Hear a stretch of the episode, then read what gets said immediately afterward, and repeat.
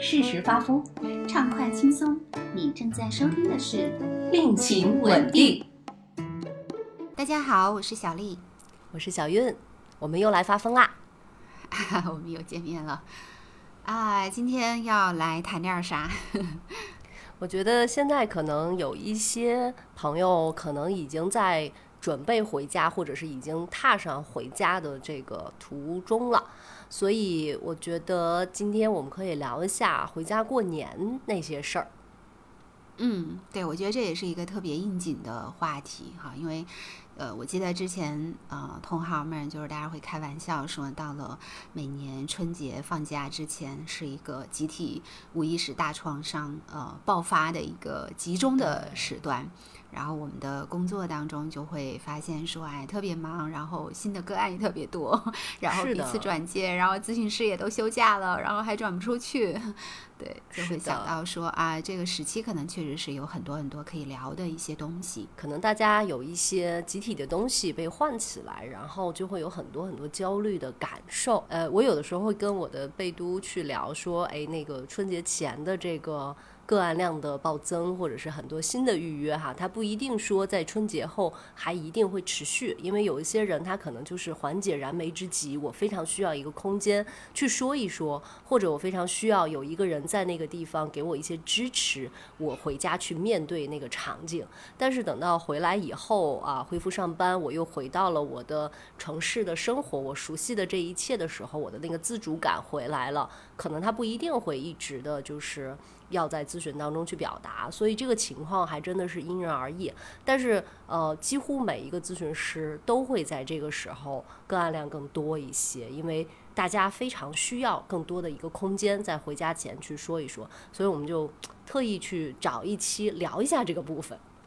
对，我觉得小玉你说的那个，你讲到在这一段期间，可能嗯会有很多的。呃，新的来访，他可能想要进入到咨询当中去得到一些帮助。呃，同时我觉得确实像你说到的，他很可能不见得是一个长期的决定，有可能当他从春节的这样的一个应激事件当中脱离出来以后，他回到了自己呃平时他比较熟悉、安全的那个节奏当中的时候呢，他可能就觉得，哎，我好了，我好像不大需要。呃，咨询了，所以可能这个从这个侧面上，我们也会看到说，我也在想，为什么呃春节哈这个时间，就是它对我们来讲是一个这么大的焦虑，或者说甚至像是一个应激 来源一样的。就我也在想，哎，对你来讲，呃，春节回家过年是一种怎样的情况呢？嗯，我们的传统当中有一些，他会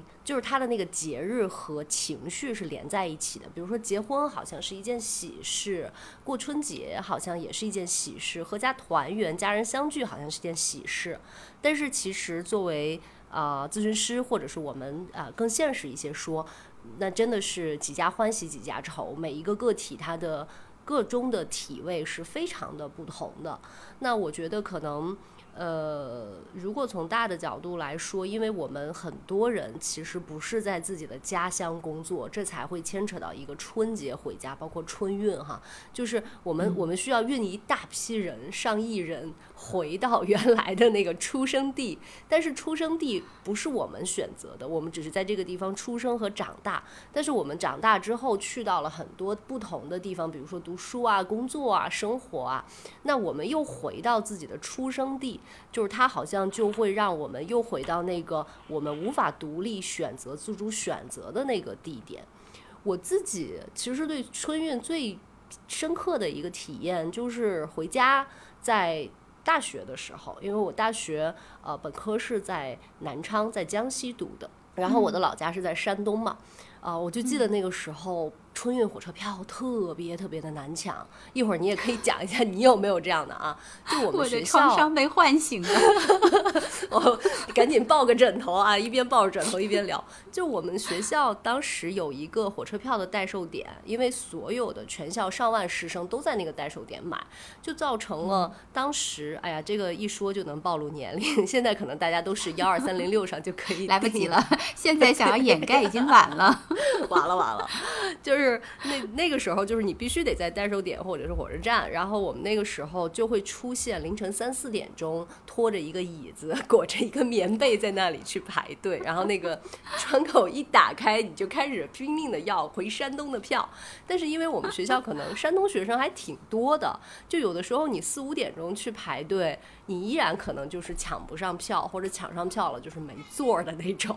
所以你可能会意味着要站十三四个小时回家，或者就是跟朋友啊、跟同学去挤一下。然后我当时因为我老家是山东菏泽嘛，就是它其实是从南到北那个京九铁路线的第一站。就是你，你一旦就是到了山东境地，第一站往往是菏泽，所以所有的山东学生都挤在这一个车厢里面。然后大家看我下车了，就说：“哎呀，终于熬到头了，看到希望了，再快几个小时就到家了。”对，这个是我印象特别深刻的。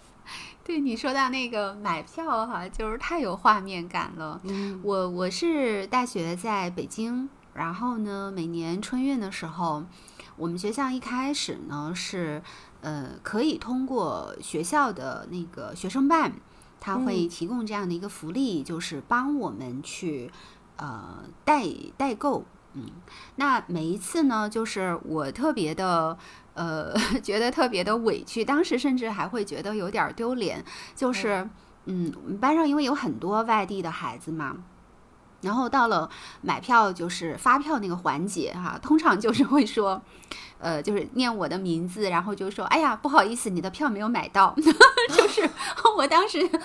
然后我唯一的安慰，小朋友都被接回家了，只有我没有人接的感觉。是的，是的，就特别难过。然后我我我记得当时我们同屋有一个跟我关系特别好的一个姑娘，她是回呃辽宁啊，我还记得是回营口。然后他们家也是跟我回重庆，是我们两个是有名的老大难，就都是买不着票。然后所以基本上就是每年到了春运的时候，就你提前多早都没有用，因为呃，你想当时四川、重庆，然后呃，可能我觉得也包括东北，它真的就是打工的大省。所以回家的这个春运就是民工啊，这个潮它真的是非常非常的呃特别多啊，我就感觉就是整一个南北大迁徙。我印象当中，我跟你讲一个特别好玩的事儿，因为你刚刚说到你买不到票，就是可能是硬座或者是站嘛。像呃，你你回家是十几个小时，我不知道你最长是多久。我最长的时候，我大一从。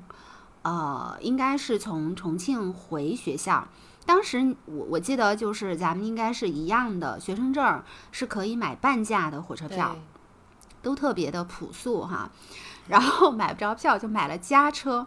我们当时呃最开始的时候，因为你知道它进了呃就是四川，大概靠近湖北、四川这一带山就特别多了，所以它提速是很难的，因为全部都是穿那个山洞，一个一个接一个的。呃，我记得我最早的时候，呃，北京回重庆大概是三十九个小时，然后到我。对，到我大学毕业的时候提速了，然后也修建了新的那个就是铁路的一些改造哈。嗯，应该是到我毕业的时候大概是二十九个小时左右吧。哇，好久啊！我大一，对我大一的应该就是第一个，还是好像是一个冬天啊，回北京就是没有买着那个卧铺的票，然后就只能买硬座。而且它还是一个家车，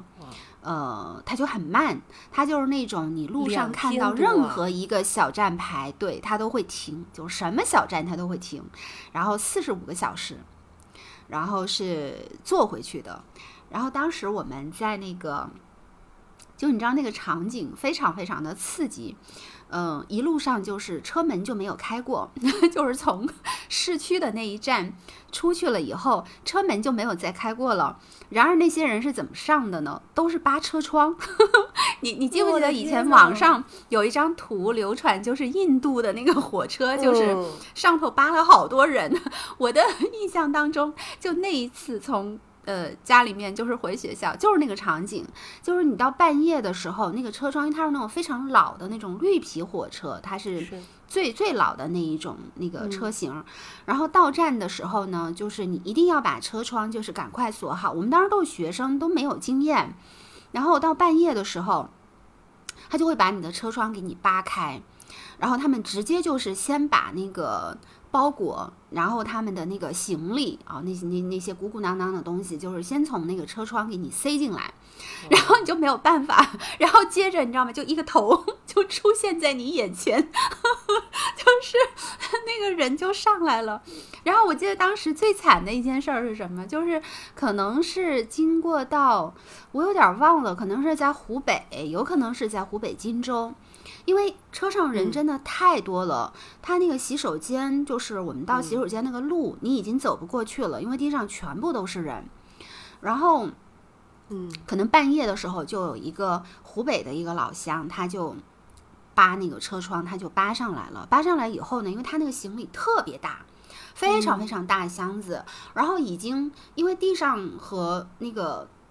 到处连那个行李架上面都躺着是人。他那个箱子嗯太大了，真的没地儿放，然后可能大家就有点儿太难受，然后太委屈了，然后也有一点儿那个地域保护的意识在里头起作用。然后半夜的时候，那个湖北的那个朋友，就是他的箱子虽然上来了，然后上面的人呢，就是因为实在是受不了，就一起使劲儿把他的箱子给扛起来，然后就还喊号子，就是然后就是在上面喊什么四川人雄起，然后就把他的箱子。就把他的箱子从那个车窗又给他扔下去了，然后那个人其实他已经上车了，但是他箱子贼大，然后大家真的受不了，就给他扔下去了。以后那个人没有办法，后来他就又从那个车窗，他就又又沿路返回了。嗯我觉得就是很心酸，就是在那一路，我我现在想想，我觉得那个也算是做了一个田野调查吧，就是观察人类生活的多样。对对，这是这这个里面没有人没有人嗯有错，但是大家都想对赶紧回去，没有人有错，只是票太难买了。但是就真的是很心酸这个画面，而且我没有非想到居然，居然有这样的情形，从车窗爬进来，这个超出了我的认知和记忆范围。所以我后来哦看到那张网上广为流传的印度火车那张图的时候，我当时就在想，哎，其实大家都以为这是一个 笑话，你们都不知道这是一个写实，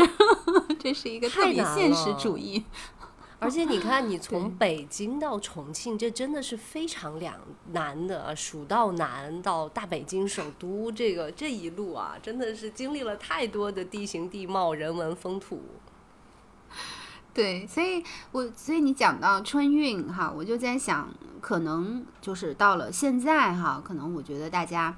呃，有可能你坐火车呀，因为我觉得现在就是不不论是呃铁路的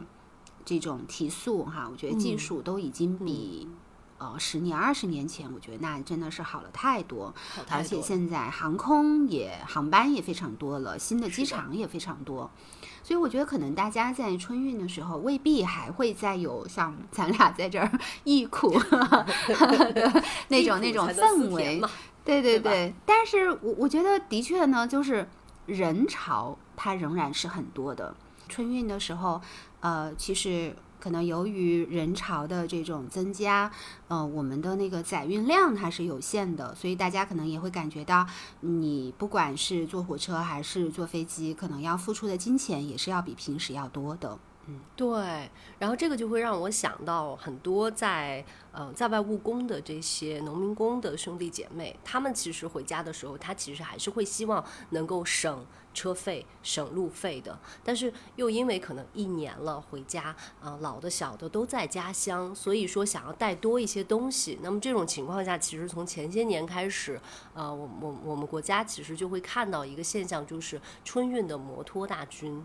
就是很多像广东啊、这些务工大省出发，然后回到呃呃湖南啊、湖北啊、重庆啊这些，包括江西啊等等，就是一路是骑着摩托车自己回家，带着孩子、带着老婆这样，然后。呃，我觉得其实像今年的冬天非常非常的冷哈，就是很多地方都下了大雪。我觉得这一路上可能还会有很多的安全隐患，可能会摔跤啊，可能会经历各种各样的寒冷和呃艰难险阻。所以就是对于一些人来说，可能现在回家变得比较轻松容易，就是一张机票的事。但是对于一些人来说，回家依然是一个非常艰难的征程。但是好像即便是这样，那个。就是中国人心里面的那个回家的那个部分啊，还是牵动了很多的人，还是为一个特别集体的一个情节在那里。对，我觉得就有点像我们有很多的这种传统文化的东西，比如说叶落归根呐，嗯，到了中秋，然后春节，呃，仍然在我们心里面会觉得这是一个要跟家人在一起吃团圆饭。包括我也知道很多家里面对于团圆饭是有一定的要求的，少一个好像都不行啊。家里面你们家过年吃什么？我我印象当中过年我们会有一些保留的菜目。我我们家可能有一些北方人的一些习俗，不知道他从哪儿来的。比如说我小的时候，我们家就很爱，呃，过节的时候会包饺子。嗯，所以我从小就会就是和面呀、擀皮儿啊，就这个东西都是家传绝学。但是我到了北京以后，我就会发现说，哎，这个是北方的孩子，肯定是家里面从小对会有这个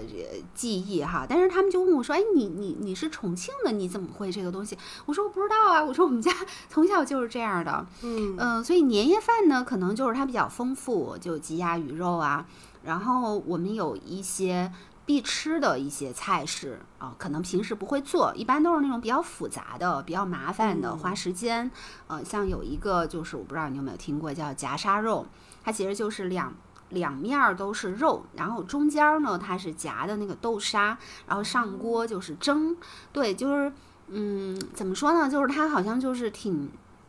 富足的一种感觉，就是因为对对，就特别麻烦的菜。嗯，然后我们家还有一些传统，比如说大年初一早上一定要吃汤圆儿，而且这个汤圆儿呢，就是你必须要自己 这这个我不能再多多说了，这个这个这个万一南北方再打起来怎么办？这个大年初一吃汤圆儿，哇塞！好，你接着说。对我我不知道，而且我我我觉得就是这个我都不能说它是一个典型的四川或者重庆。的风俗，因为这个真的就是我们家自己，我不知道它从哪儿保留下来的。对，嗯，对，然后我们就会有这样的一些，但是我们不会喝什么腊八粥啊，呃，反正熬这些东西哈，没有没有那么的讲究。但是我觉得好像最在意的是人一定要在，就比如说我们家会特别在意，就是三十儿那天晚上一定要在家吃饭。嗯，但是到了比如说像我在。呃，北京、上海、深圳，其实很多城市都生活过，我就会发现，其实每个地儿它有不同的属于自己的一些节奏和文化。像上海，我就觉得像我的朋友啊，然后他们的家人呐，好像都比较接受，呃，年三十的晚上呢，不在自己家做，而是到饭店里面去订一桌，对，或者是两桌。这样的话呢，就是你就不要让那个做饭的人特别特别辛苦。嗯，因为我小时候印象当中，就是我觉得做饭的掌勺的那一个人，他几乎就是吃不了，也说不了，然后也享受不了，他完全的那个节奏都都在，就是啊，什么时候给你上热菜啊，什么时候要给你弄啊，对他全副心思都在这个上头，所以我觉得这个改变还是挺好的，就是大家比较能够接受说，形式可能没有那么重要哈，我们是不是？可以解放大家的这个辛劳的程度，而更多的专注在我们聊天儿啊，呃，去谈一谈近况啊等等。我觉得对很多人来讲，可能回家的这一顿饭真的压力很大。因为会见到很多于吃，对我也想说。对他虽然说我们的桌上现在东西特别的丰富，南北方都有各自的花样。像山东，他吃饭的时候，当然我们北方就是饺子、饺子、饺子、饺子，初一吃到十五都吃饺子没有错啊。但是呃，比如说山东他会蒸那个花馍。就各种各样小动物啊，嗯加枣啊，加红豆啊的那种花馍，然后蒸的。这个我特别爱就是吃我们说碳水啊，就是粮食。嗯但是因为呃，就这个东西就很好看，摆起来，包括如果有家里面有呃祭祖的话，也会有这个东西。但我觉得其实呃，我的印象，这个吃东西的那个味道反而不是最主要的，而是吃的时候的那个心情、那个体验。就是就是几家欢喜几家愁的一个状态，就这饭能不能吃得下去还不一定。感觉压力好大。我我因为嗯，我好像是从上了大学，对我到我到北京去读书以后，我基本上就没有在家吃过年夜饭了，所以好像我就嗯，更多的记忆还在更小的时候哈。嗯呃，我觉得第一个就是问成绩嘛，嗯然后你这个谁家的孩子呀，然后哥哥姐姐啊，然后因为我是我们家最小的一个，所以上面都比我大，那基本上可能就会问这个那个，好像是 B 站还是什么哈，我看到很多人就是现在有那个叫春节自救指南，就是 回家以后会面临的各种 七大姑八大姨可能会来询问你哈。谈没谈恋爱呀，什么时候结婚呐？啊，然后如果呃你说，哎，如果是已经结婚的，就是啊什么时候生孩子呀？然后如果已经生了一个呀，什么时候生二胎呀？孩子上小学了 吗？考试成绩怎么样啊？太可怕了，这是一个没完没了的、没完没了的过程。所以我有时候就是身边的人，比如说呃，有一些可能就是在二十多岁的这种呃年轻一些的朋友，他们就会就会说，哎，有的时候就是想到我要回家面临父母的那一堆的追问，我就真的想随便找个人结婚算了。我就会提醒说。你觉得随便找个人结婚，真的就是这个事情的终点吗？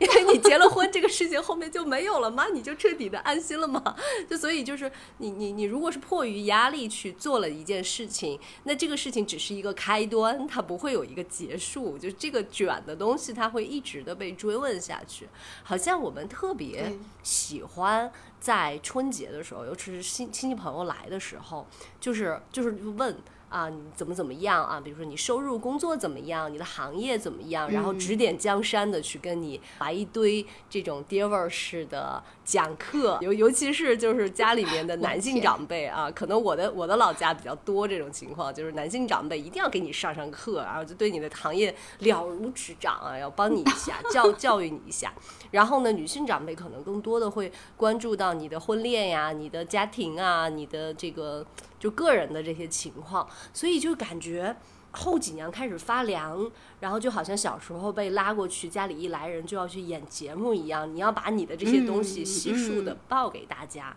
就是你，你觉得为什么我们我们特喜欢在春节在家人聚会的时候去问这些东西呢？就是就是大家没有什么话题聊吗？为什么一定要问这些东西呢？我刚刚你你在说的时候，我也在想这个事儿哈。如果你是常年都一年，可能你大大多数的时间，你可能都是在呃北上广这些呃大的城市，你可能在读大学或者是在工作哈。嗯呃，我假设说，我觉得在听咱们的节目的朋友，可能还是相对来说，可能已经就是就业了哈。嗯那实际上，我们跟父母之间的沟通和联络未必那么多。我，我我有时候会想到，就是的确呢，我觉得对我们父母那一代人来讲，就是那种情感上的沟通是他们非常不熟悉的一种谈话。呃，比如说，如果我们现在来想象说，你到家，然后你你爸妈就是看着你说。哎，最近过得怎么样啊？来跟我讲一讲。哎，那个心情好不好啊？我觉得我也 我也有点害怕，就是会觉得说妖怪说一下，妖怪，快把我爸妈还给我！对，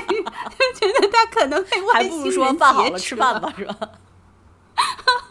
是，所以，所以我就在想，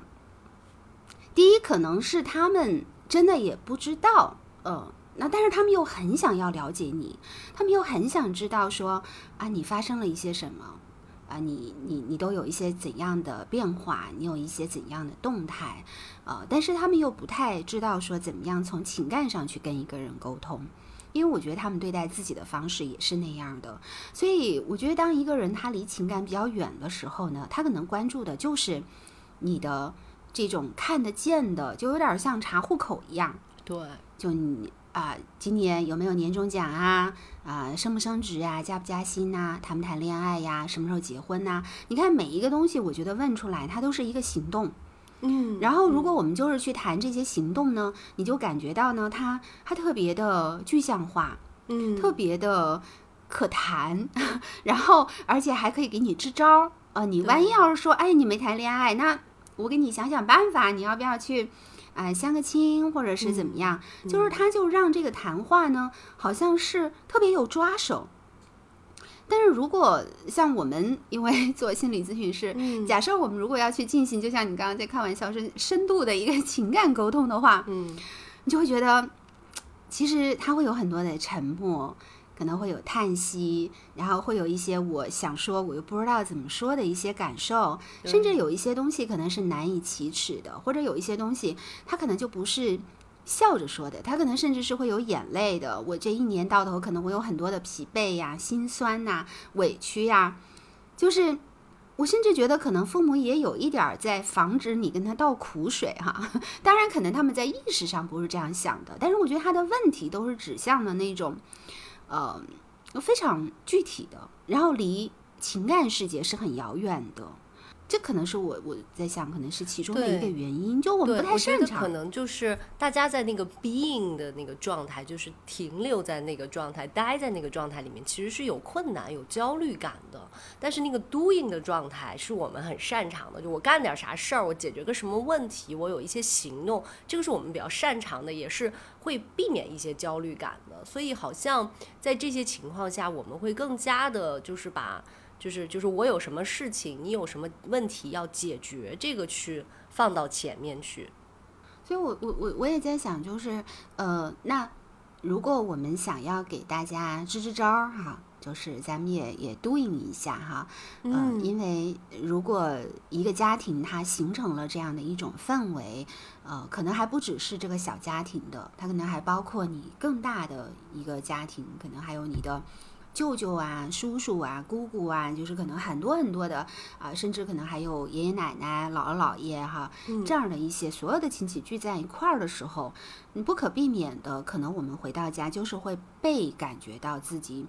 被放在了那样的一个。呃，就是杠头上，你感觉到是屁股是发烫的，然后在那儿怎么办哈？我我在想，这个可能是我们也可以来聊聊看，看看能不能给到、哎、你说我们俩呃要是能够短短的五十分钟把这个怎么办给大家聊清楚的话，我们这节目得需要收钱，是吧？这是一个老大难的问题，我们替很多的咨询师解决了工作量。呃，我我此处就是是福利，对，大家听这个节目也可以跟我们留言啊，你有什么好招儿分享出来，幸福千万家，对吧？呃，我我自己刚才在你说的时候会想到一个点，就是我觉得如果它是一个有点类似于集体创伤或者是代际创伤的这样的一个存在的话，嗯嗯，就我想到一个例子，这个是我们在读呃，就精神分析读西方的这个心理学的时候，会特别吓到呃美国老师、英国老师的一个事情，就是有一次我们在课上，所有小组的同学都说小的时候父母骗过自己，说自己是捡来的。就我，我特别清晰的记得那个老爷爷当时那个惶恐的、惊恐的表情，居然所有的同学在这个时候都说啊，我我妈也说过，我妈还说的很很很具体，什么充话费送的呀，什么垃圾箱里面捡的呀，什么医院后头扔的呀，等等等等的。就我觉得可能对于他们来说，就为什么一定要给孩子去创创造这个创伤啊？为什么一定要要去说这样的一个，就是就是一代又一代的一个谎言啊？然后就会就会给孩子造成一种很惶恐的感觉。但我觉得他们之所以会这样去说，并且很认同这样的一个好像开玩笑一样的说法，是因为他们曾经也被这样对待过，他们曾经也被自己的父母告知过，你是捡来的。啊，你是垃圾箱里面，或者是你是别人不要的，你是我领养来的，等等等等。就是因为我们好像在那个过程当中，大家都以哈哈一笑的方式去掩盖了那个底下带来的惊慌失措和焦虑失控感，所以我们也会无意识的把这个当做一个笑话去讲给其他人。可能在我们的父母或者是更老一辈，他们在那些经济或者是物质更加匮乏的时候，可能我们那个时候更多关心的是能不能吃到什么东西，有没有吃饱，然后再接下来可能是你的单位怎么样啊，就是集体的这种啊，比如说厂子呀、体制内啊、这个事业编呀等等这些单位怎么样，因为那个是他们的安全感和稳定感的一个来源，所以他们在问你的时候，他们也会从自己的安全感、稳定感的那个来源去出发去问你，就好像。呃，我我跟我家人对话，我家人可能会很在意，说我吃的怎么样。如果我给他们发一个吃的照片，他们觉得，哎，好，你吃好了，没关系，我很放心。但他不会在意你的心情怎么样，你的感受怎么样。这个是因为他们那个时候就没有这个东西，他们获得安全感的方式就是吃饱不饿就可以了。所以我觉得会不会有一个这样的角度解释说，为什么我们过年回家就。话题聊的就是什么婚恋呀，就是生育啊，就是工作啊、薪水啊等等这些。对我，我觉得这个呢，它也跟呃，一个是你刚才提到的安全感哈，我在想这个安全感，它也跟一种既定的节奏有关。嗯，呃，我们可能在我们这一代可能会听到更多哈，我觉得年纪比我小的一些呃人可能未必哈会有这样的一个很大的一个焦虑，就是。嗯，你到了什么年纪，你就得干什么事儿。嗯，这个是我经常会听到的。我从小就会听到我们家里人会讲，啊，三十而立，呃，然后好像就是说，你三十是一个特别大的坎儿，你三十岁之前你就可以怎么样？你可以随便一点儿，好像三十岁之后你就得要非常非常的小心。所以我我从小对于三十岁我就有一种迷之紧张。就 觉得到那儿还有这么多事儿没干呢，是吧？嗯，对，你就觉得到那儿就是好像就进入到了一个被束缚，然后你完全要去服从某一种看不见摸不着的一种约束，嗯，呃，好像要进入到那个既定的一种隧道里面去。嗯，我觉得我的父母他们可能也是这样的啊，就是他们也会认为就是。安全的做法就是你在某一个时间节点去做那个时间节点你应该完成的任务，他们觉得这个就是最有保障的。嗯，而且会觉得这个就是你的人生最好的一种形态，你千万不要错过这班车。他们特别担心的就是你错过这一班车就没有了。所以我觉得他们始终让我感觉到，就是我脑门上有一个滴答滴答滴答滴答，就是每一天都在跟你讲，来不及了，来不及了，来不及了，你赶紧给我上车。所以我觉得那个其实是会让人，呃，真的焦虑是很很高的。是的，但是我觉得现在可能大家未必要按照这样的一种既定的节奏，或者类似一个自动扶梯式的这种人生的方式去做。嗯，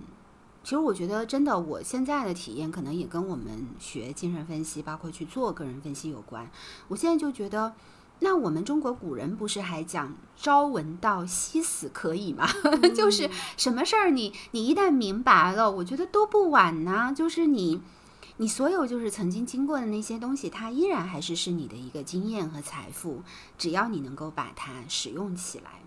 所以，我觉得那个部分呢，可能是说，它是我们父母对于我们长大了以后，呃，他如何来确保我们是安全的一种担忧。同时，我觉得这个担忧里面也包含了他们的一种无力感。嗯，就是在我们小的时候，他们是可以把我们所有的这个人生当中的事情都给你规划的很好。嗯，他是一手尽在掌握的，读什么书，上什么学校，考什么专业，然后去哪里工作，甚至有些家长都可以帮你做。但是随着我们年纪越来越大，比如说我交什么样的朋友，我喜欢什么样的人，什么样的人谈恋爱，我。在什么年年纪我可以遇到一个适合的结婚对象。啊，甚至我可能要不要结婚，或者我喜欢的是异性还是同性？我觉得这些东西其实是超出了他们的掌控了。对，然后我觉得父母其实也是很焦虑的，他又很想要帮你，但是他也在某一个地方，我觉得他们心里也知道帮不了了。嗯，我觉得他们也会很失控，所以那个焦虑的。呃，驱使之下，我觉得可能也会带来在年夜饭上的那样的一种紧张的氛围，就是好像要在非常短的时间里把你全权的掌握，然后给你安排一个就是地图哈，然后很希望就是让你进入到那个安全的轨道里头去。是的，我觉得你其实说到这个的时候，我就会老想到，因为我。呃，有有跟很多性多元的来访者工作，那么其实到过年的时候，大家会对于出柜的这个部分是有一个讨论和焦虑的，就是我要不要跟我的父母去坦白我的性取向，以及我我真实的状态，尤其是如果呃我的伴侣是同性，那我要不要跟我的父母去说，OK，我已经有伴侣了，但是我的伴侣是个同性。还是我要就是就跟我妈说我是单身，然后或者对，或者我妈就非得给我安排一个异性的相亲，这个其实也是一个非常非常呃挑战的一个东西。那我其实会觉得，呃，在我所知的人当中，就是大家在出柜这个方面，其实。呃，父母的反应还真不是太多的取决于这个父母他对于这方面知识的一个认知情况，因为我觉得其实对于他们那一代来说，我们可以对可能对于性多元这个部分就是。知道的很少，也没有什么途径可以去获得，然后可能也是呃二元化的这个思维是很重的。但我觉得其实反而是接受起来比较快的父母，比较能够去呃沟通和聊的这个父母，是他自己的那个独立自主感就发展的比较好。就他没有说，我把我的人生幸福全都绑在我孩子身上，我孩子必须结婚生孩子，我才能觉得 OK 这个事儿我的贡献和价值出道了。反而是我有我的生活，你有你的生活这样的情形下，就是就是去去了解，我尊重你的生活，我尊重你的选择啊，这个情况是比较容易发生的。我觉得其实这个可以去。呃，等同于我们所有人遇到的情况，就是父母能不能在自己自我发展的相对好的情况下去尊重孩子的这个边界感、孩子自主权这个部分。但是，可能我们碰到的更多的情况，或者可能我们临床上听到的更多的情况是，父母完全的在践踏你的边界感。啊，你你还睡着觉呢，啪，这个门就打开了，然后某个熊亲戚家的熊孩子就过来在你的床上乱跳，或者是姑姑，我要压岁钱，然后然后要不就是几点了还还不起来是吧？呃，然后这个赶紧出去走亲戚啊，然后走亲戚又是一顿被这种内卷的问话，就这种情况反而是非常非常多的。对，我觉得这个里面。可能还包括像你提到的，如果说父母他们相对能够有自己的生活，他们的重心，呃，也就是说在。呃，子女长大离开这个家庭，就是空巢家庭以后，如果父母他们相对的能够找到一些，呃，让自己能够去享受生活的方式和重心的话呢，我觉得的确可能对孩子来讲就会稍微会觉得好一些。是的。那我觉得这种破坏边界感的行为，可能有一个部分也是来自于，就是呃，父母他们有他们的那个人生轨道，嗯，有的时候他们没有觉得。呃，你结不结婚，就是孩子他要不要结婚，要不要谈恋爱，要不要去呃怎么样做他的人生规划，他没有觉得那是你的人生规划，他是把你放在他的一节车厢里头的，就是他觉得你要就像你说的，就是你要是不生孩儿，他就会觉得说啊，我的任务没有完成，是的，所以我觉得这个是很可怕的。而且有一种就是，嗯，对比，尤其是可能，呃，父母如果是在老家的话，哈，看到身边呀，又是抱孙子啊、抱孙女儿的这种啊，然后就会有一种，哎，我掉队了的感觉，啊，人家都交卷了，我还没有写题的那个感觉，所以就会特别着急的去催你。我觉得这是一个很很常见的，也蛮典型的，在我们亚洲文化里面可能更常见的情况，就是我们很。很难有那个你是你，我是我的感觉。我会觉得你的事情就是我的事情，你是我身上掉下来的一块肉，所以我要负责你这一辈子，好赖你都得听我的啊。然后我觉得放心，那才是放心。就不是还有一个，经常我们会回家的时候，就是。呃，就是大家会有一个那个视频上面对比，比如说在城市里面多么的洋气啊，多么的 fancy，然后回到老家以后就里三层外三层的裹着袄，然后就灰头土脸的样子，是因为这个时候是你妈觉得你冷，你冷不冷无所谓，我觉得你冷，你就必须得穿上这件衣服，一个道理。对你说到这个，让我想到那个笑话，就是他们说啊，别看你们现在一个个就是人模狗样的，在城市里头都是什么 Mary 呀、Jessica 呀、呃 Kevin 呐，回到回到老家都是什么什么这个花儿那个华翠花啊、狗蛋儿啊，对，嗯。但当然，我觉得这个是一个玩笑哈，可能这个里面的确也包含一个议题，就是关于我们自己的身份认同的一个整合度。嗯，因为我觉得一个人的名字，它跟我们内在的呃身份认同感其实是息息相关的。就是当我体验我自己是一个 Jessica 的时候，和我体验我自己叫刘翠花儿，这个感觉肯定是不太一样的。对，就好像。我们在讲英语的时候，和我们在讲普通话的时候，和回到自己的家乡，如果你讲自己的方言的时候，我们的人格的状态一定会也会有不同的面相会出来哈。这个就是言语相关性，对对对。是对，我记得你之前也讲过，就是在做分析的时候用英语做那个我们我们这些年都是就是英语那个人格已经被分析的差不多了，发展的比较好这个人格 还是有待提升的。是，咱俩现在开始进行 dialogue，进行 一对一彼此互相来搞一搞。好的，Mary 和 Jessica 来聊一下翠花和狗蛋儿的问题。是一个是垃圾桶里头捡来的，一个是那个充话费送的，还有一个是从石头缝里蹦出来的。嗯。但我觉得这个里头呢，它的确就是会有我们自身可能，假如说我们平时对于自己的这种，呃，不同名字所象征的不同的身份啊，不同的字体体验下的呃那个经验的连续性或者这种凝聚感，嗯啊，是有一些东西要去处理的话，我觉得在春节的时候，它的确会有一个集体大爆发，就是就好像说平时其实你这个。呃，屋子里头就有灰，但是因为平时你没有去打扫过它，突然到了年底要集中的做一次大扫除的时候，的确是会很累很辛苦的，因为要扫的东西太多了。所以我觉得，如果大家感觉到在哎呀，怎么我春节本来是一个休假，是一件挺开心的事儿啊。那也有很多人可能是怀着呃想要回家，就是赖赖床，呃歇一歇，喘口气，然后希望得到一些支持或者安慰的心愿回到家。但是可能你后来发现。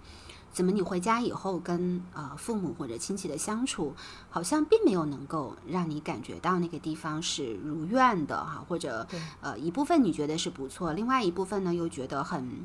有点丧，或者是觉得有点呃失望啊。我觉得这个可能是挺正常的，嗯，就是他的确是有淤积的一些东西在那儿。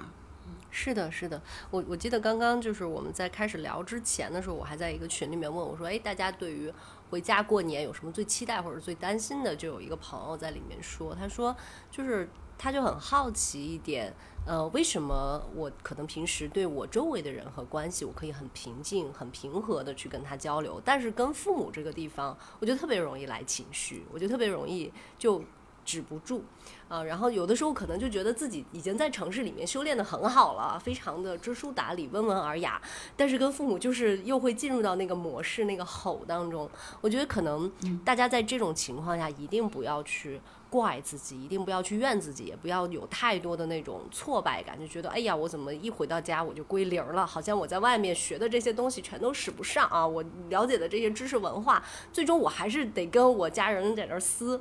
呃，我觉得其实因为我们就像刚刚小丽说到的，就是我们在说着自己最开始学的那种语言，这个母语当中的语言，我们被叫着小时候的那个乳名，我们是在家里面的这个环境，尤其是我们面对的那俩人，是我们小的时候就面对的那俩人，所以你被激发起来的，你身体的那个反应和记忆，一定是你几岁时候的那些记忆和反应，而不是你三十几岁、二十几岁的这个反应。也就是说，你长大以后的这个人格，你你你成长的再好，你被激起的那个身体反应，依然是你几岁的时候那个生物本能的反应，因为你对方的那个人他的互动方式，就是一下子会把你拉入到当时的那个情景，所以你的那种感受其实就会很像你很小的时候的那个感受。那你就会不断的感觉到，哎，我的大脑已经这么发达了，我的体验、我的情绪还是那么的收不住。这个不是怪大家，这是我们每个人生物本能会发生的一个情况。嗯，是的，我觉得这个它也的确就是跟，呃，我们在很小的时候从出生啊，嗯，跟父母或者是跟我们的养育者在一起，呃，打的那个底有关。你在那个时候接受到的信息如何被对待，如何被回应，啊，然后是怎样的和他们之间交互？我觉得那些东西它是在一个最古老的地方。那呃，比如说我们刚刚开玩笑说，当我们是 Mary 和 Jessica 的时候，我们在呃职场上或者在一般的人际交往当中，我们所拿出来与之相呃对的那一个人格的侧面，是我们打理过的。通常来讲，都是我们去进行过一些调整，呃，我们是比较有对它是比较有掌控感的，啊，是我们可能思考过啊，我们希望自己是那样的一个理想自我的样子，我们把那个部分拿出来，甚至我觉得包括谈恋爱也是，但是呃，我们越是进入到深度的亲密的关系，我们其实就越会发现这个关系里面的困难会更多，那呃。对，我觉得那个部分呢，它就又回到了我们刚刚讲的，跟我们的父母或者养育者之间的那个东西，它会被触发。所以我觉得它是看这个关系的深度，呃，看他的亲密的那个进入到你的核心的体验的那个范围越近，那我们可能在那个地方就越容易跟他纠缠，或者说我们在那个地方就越容易感觉到好像我是失控的，或者我好像不容易去管理好我自己。我觉得这个是一个蛮正常的事情。对，所以先不要去怪自己，去理解这是一个自然的情况啊。我们只是在跟特别亲近的这个熟悉的关系当中，我们是最容易走这个原始的通道，而不是我们后天修炼出的这个通道的。我刚才突突然就是挺想给大家支个招的哈，嗯，这个呢还不仅仅是一个呃，也也仅仅是说一个方法，我觉得它是对我们去了解自己哈是会有一些帮助的，就是。嗯，父母不是会有很多问题嘛？想要了解嘛？其实我们可以先发制人，因为这个事情是我曾经做过的哈，当然也是在我的呃 分析的帮助下哈，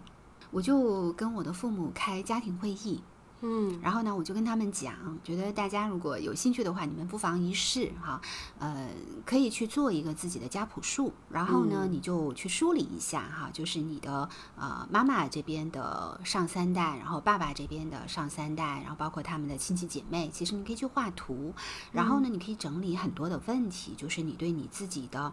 小的时候哈，比如说，呃，我跟我父母可能就是会聊啊，因为我小的时候没有跟他们生活在一起，那我就会很好奇，就是那个地方的时间线到底是怎样的。那我可能就会列很多的问题，比如说，哎，我我当时出生在哪个医院？然后，呃，我妈妈是顺产还是是剖腹产？啊，顺产当时情况是怎么样的？啊，那我爸有没有在旁边陪她呀？啊，然后，呃，我是早产吗？还是怎么样？呃，然后那之后就是是多大把我呃，比如说送到我外婆家的，嗯，那当时送过去的时候，你们是怎么样的一个情形呀？就是呃，我觉得大家不妨把自己当成是一个小记者，然后呢，你想象就是说你要去采访你的父母，然后通过去采访他们呢，让他们告诉你一些你小的时候的生平经历，你的。那个生命故事的一个主线啊，包括一些时间，呃，那你可以去对比，就是他们讲出来的故事和你自己心里面记得的那些故事有没有出入？啊，我觉得我们不一定要去跟他去做反驳哈，说哎你说的不对或者怎么样，就是你多一个参考，然后这份资料我觉得把它保留下来，对于我们有一天我们准备好了。我想要深入的去跟我的呃家庭、我的整个的家族去做一些链接，去做一些更深入的探索的时候，是非常有意义的。好，我觉得这是从个人家庭来讲，从你探索你自己来讲。如果我从一个更大的层面，我们从社会学、人类学的角度来讲，我觉得每一个个体的生命历史都是非常值得记录下来的。每一个普通人，他可能是默默无名的。可是，我觉得我们每一个普通人，作为一个生命，它生存于这个世界上，我觉得我们都值得去好好的记录我们自己，给自己好好写一个传记。其实，你想象，如果有一天你要给自己写一本自传的话，那你就要对你自己的生平要有更多的了解嘛，哈。因为像我们的父辈到我们的祖辈。他们还是有很多的迁徙的，虽然我们都是在这个国家，可能我们没有变过，但是我觉得他们是跨省份还是蛮多的。因为像我们家就是两广填四川哈，就会有一些渊源在里头。那像这些东西呢，呃，我觉得不去跟你的家人谈，你可能是不知道的。那以及呢，我觉得在应对春节这件事儿上呢，就是你先发制人，先给你爸妈布置一点任务，你说我们来开个会。其实他们也很高兴，就是有有机会来跟你谈话。因为像我爸妈一开始他们很惊讶，他们就问我，他们很好奇，他们就说：“嗯，你是要做一个什么研究项目吗？” 我觉得好像也很难解释。我说我也不是要做研究项目，我就是现在有这么一个作业，我说需要得到你们的帮助，然后我们就会在一起聊。然后我爸妈他们也会坐下来，他们彼此也会去说：“哎，你记得不对啊，我当时是怎样的？”我觉得又起到了一个。聊天的作用，他们也真的可能是蛮寂寞的。那同时呢，也避免了，就是你知道吗？就是先说你想说的话，让他们无话可说，也是一个不错的主意。先说你想说的，让他们无话可 说，把别人的话说完，让他们无话可说，就是这样的一个道理。嗯，是的。其实我觉得小丽刚刚提到的那几个问题啊，是特别特别好的，很关键、很重要的问题。因为如果你有一天进入心理咨询，想要进行个人成长的话，这个其实是非常重要的一些资料，能够帮助你和咨询师更多的了解你是怎么来的。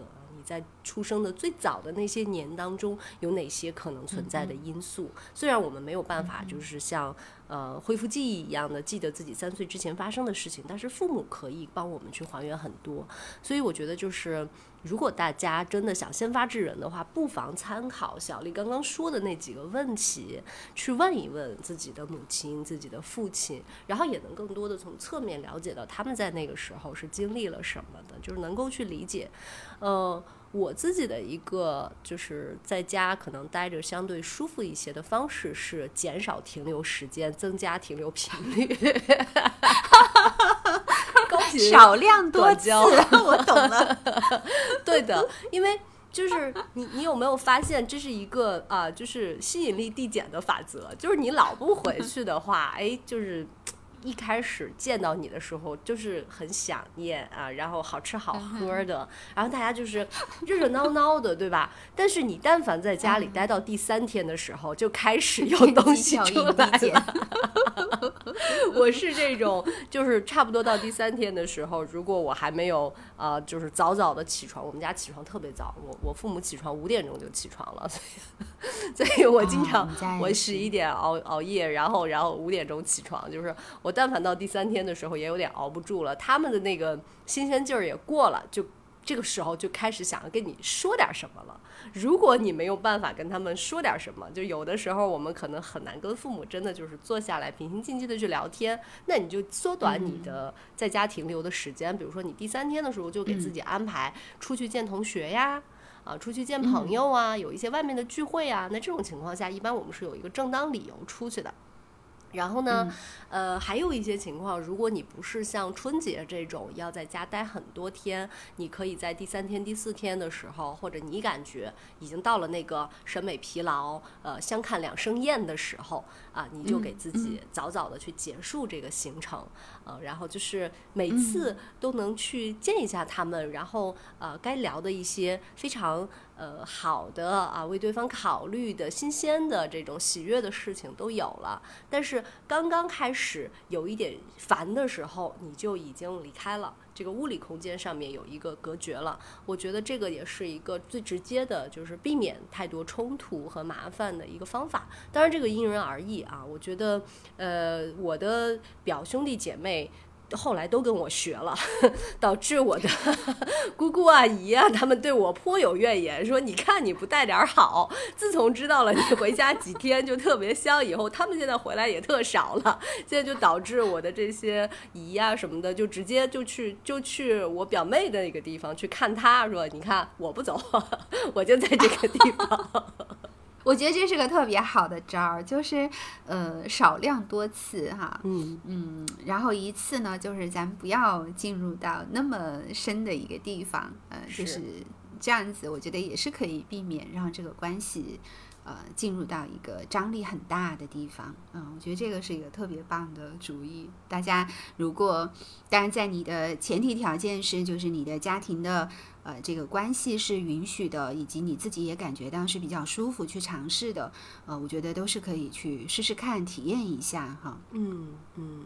我觉得每每个人可能他所面对的那个境遇会不一样，有的人他可能春节最盼望的就是说，呃，能够多去陪伴一下家人，看看父母需要什么，给父母添置一些东西或者身体方面的一些需求。那也有的人他可能会想，我只要这个春节能够不跟家里人吵架。啊，或者是吵架不不会掀桌，这就已经很好了。还有的人他可能会希望的是春节的时候不要被催婚啊，春节的时候不要被催生孩子，就是不要被干涉自己的事情。那还有的人可能他反而是希望说回去以后能够把自己这一年的成绩被乡里乡亲看到啊，能够被认可。所以我觉得可能每个人他回家的那个诉求和期待也是不一样的。是的，我觉得对，呃，像催婚或者催生，或者是催呃出成绩，嗯，我觉得本身这个呢，其实它可能跟我们的内在的一些自尊或者自恋还是有关系的。因为像这个呢，我现在的体验就是，我反正就是抱着一条死猪不怕开水烫，我就觉得 来什么好像都没有什么感觉，所以 我觉得如果说，嗯。在春节就是跟家人或者亲戚的相处当中，哈，我觉得如果我们感受到在某一个话题或者某一些言语、某一些呃交互当中，哈，你觉得自己受了特别大的伤，特别愤怒，我觉得那个地方往往其实是我们自己还是挺需要去觉察一下的，对，因为呃，我觉得一般情况下，嗯，如果你那个地方没有旧伤口的话。我觉得这种互动哈，它不会让我们觉得特别的承受不了，所以我觉得如果在那个地方它一点就着，它不是那个火柴的事儿，往往是我们自己内在是有一些燃料没有去处理的。根本上来讲，就是啊，如果要治本的话，呃，可能我们还是挺需要去啊了解我们自己内在的一些感受，一些啊旧的啊没有拿出来清理过的一些东西啊，还是它需要被。看见和被消化的，对你要是不会被那个外在的东西点燃，首先可能你的内在它的这种。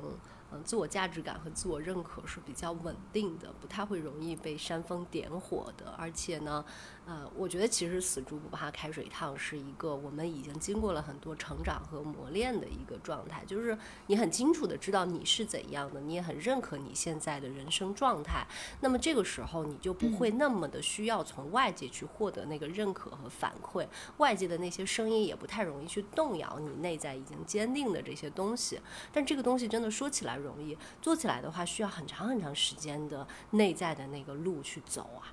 而且说到这里呢，我也很想分享一个想法，就是，嗯，因为我知道我们还是会有会有非常多的人会受到我们的这种孝道的文化的影响。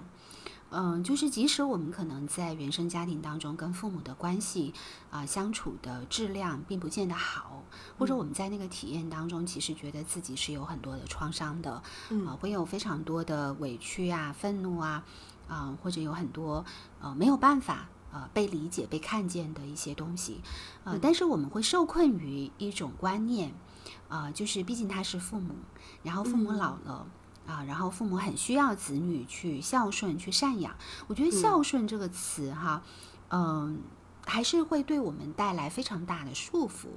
我其实很想给一些人哈，就是如果在听的朋友，如果你刚好是这一类的话，我想说的是，如果你现在感觉到你没有做好这样的准备，以及你真的就是发现说。呃，你可能出去旅行过年，或者你不回家，你跟朋友或者是跟谁，你自己去做一些自己想做的事儿，呃，但是你可能就不回家吃年夜饭了，或者你不去过那种传统意义上的，呃，一定要跟家人在一块儿或者怎么样哈。嗯，我觉得这完全是可以的。就是我希望大家就是不要觉得这件事情，如果你不做，你好像就是一个不孝子、不孝女，然后好像就是罪大恶极。呃，我觉得没有这个事儿。这个自由或者说放松这个部分，我觉得是需要我们自己给自己松绑。有时候我们真的给自己加了太多这样的一些枷锁、一些定义在我们身上，好像我们没有做应该做的事情，我们就会觉得自己内在像犯了罪一样。是的，嗯我觉得不，就像刚刚小韵说的哈，我觉得你要呃达到某一种理想的状态，它不是一朝一夕的。那如果在这之前我们没有准备好啊、不管你是少量多次，还是去做一个呃家庭的这种谈话，或者是怎样，我觉得，总而言之就是你自己怎么舒服怎么来。对我其实有的时候会给自己一个就是说法或者是思路，就是我们说孝和顺，我觉得我能去尽量的做孝，但我不一定顺，就是我不按你的那个意思来。然后其实我们经常会说什么不孝有三，无后为大，对吧？无后为大，哎呦，好对对对对，但是你知道前两句是什么吗？这个是第三个不孝，前两个不孝是什么？第一个不孝，我记得是，就是如果你的父母说什么你就是什么，你不顾是非，然后一味顺从，这是第一不孝。啊，然后第二不孝是，如果父母就是老了，然后家里面又很穷，你不出去工作谋生，然后你在家啃老，这是第二不孝。然后才是有有没有后代这样的一个情况。所以就是我们经常会去诠诠释强调的是这个无后为大哈，但其实是前两个不孝是你你什么都听你爸妈的，或者你老待在家里啃老，这种才会被认为是不孝。就大家不要光被那一句话、是吧？呃，知识就是力量，培根说的，有这样的一句话给蒙到，你一定要听完全文，所以你也要做到那两个孝道，就你不能什么事儿都顺着父母啊。所以其实我们今天谈了这么多哈，有嗯。一些理解，然后也有一些方法啊、然后也有一些可能我们的一些经验的分享啊、然后我还是挺希望大家，如果不管是回家还是不回家，还是在路上，呃，可能这个年都能够过得比较舒服自在哈。是的，是的，非常的希望大家能够过一个在你的心里面啊是感谢自己这一年非常努力的一年啊，不管你做到了什么，不管那个结果怎样，我觉得这一年你度过了，其实你就已经做到了，你就已经应该可以在心里面好好的去感谢一下自己，犒劳一下自己。所以很希望大家能够在呃心里面给自己呃给自己去过一个年，而不是过别人的那个年。嗯，对。然后，如果大家在呃对于过年回家这个话题，因为我觉得我们刚刚谈到的理解和背景当中，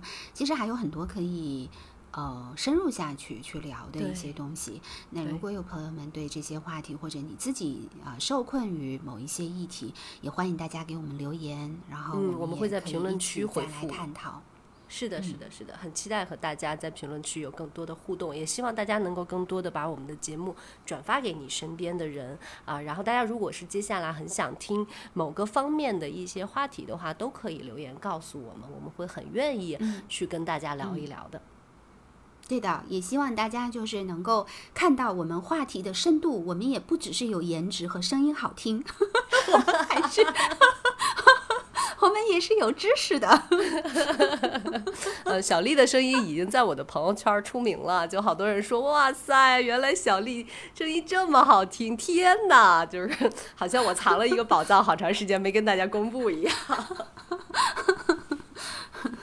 好的，谢谢大家。然后我们还是呃，虽然会发疯哈，但是我们是适时发疯。我们还是 很希望我们呃在一块儿就是聊天的这个东西，可以给到大家一些小小的不同的视角启发，嗯，然后陪伴，嗯，很高兴跟大家在这个地方共度这段时光。那我们就下一次再见啦，下期见，拜拜，拜拜。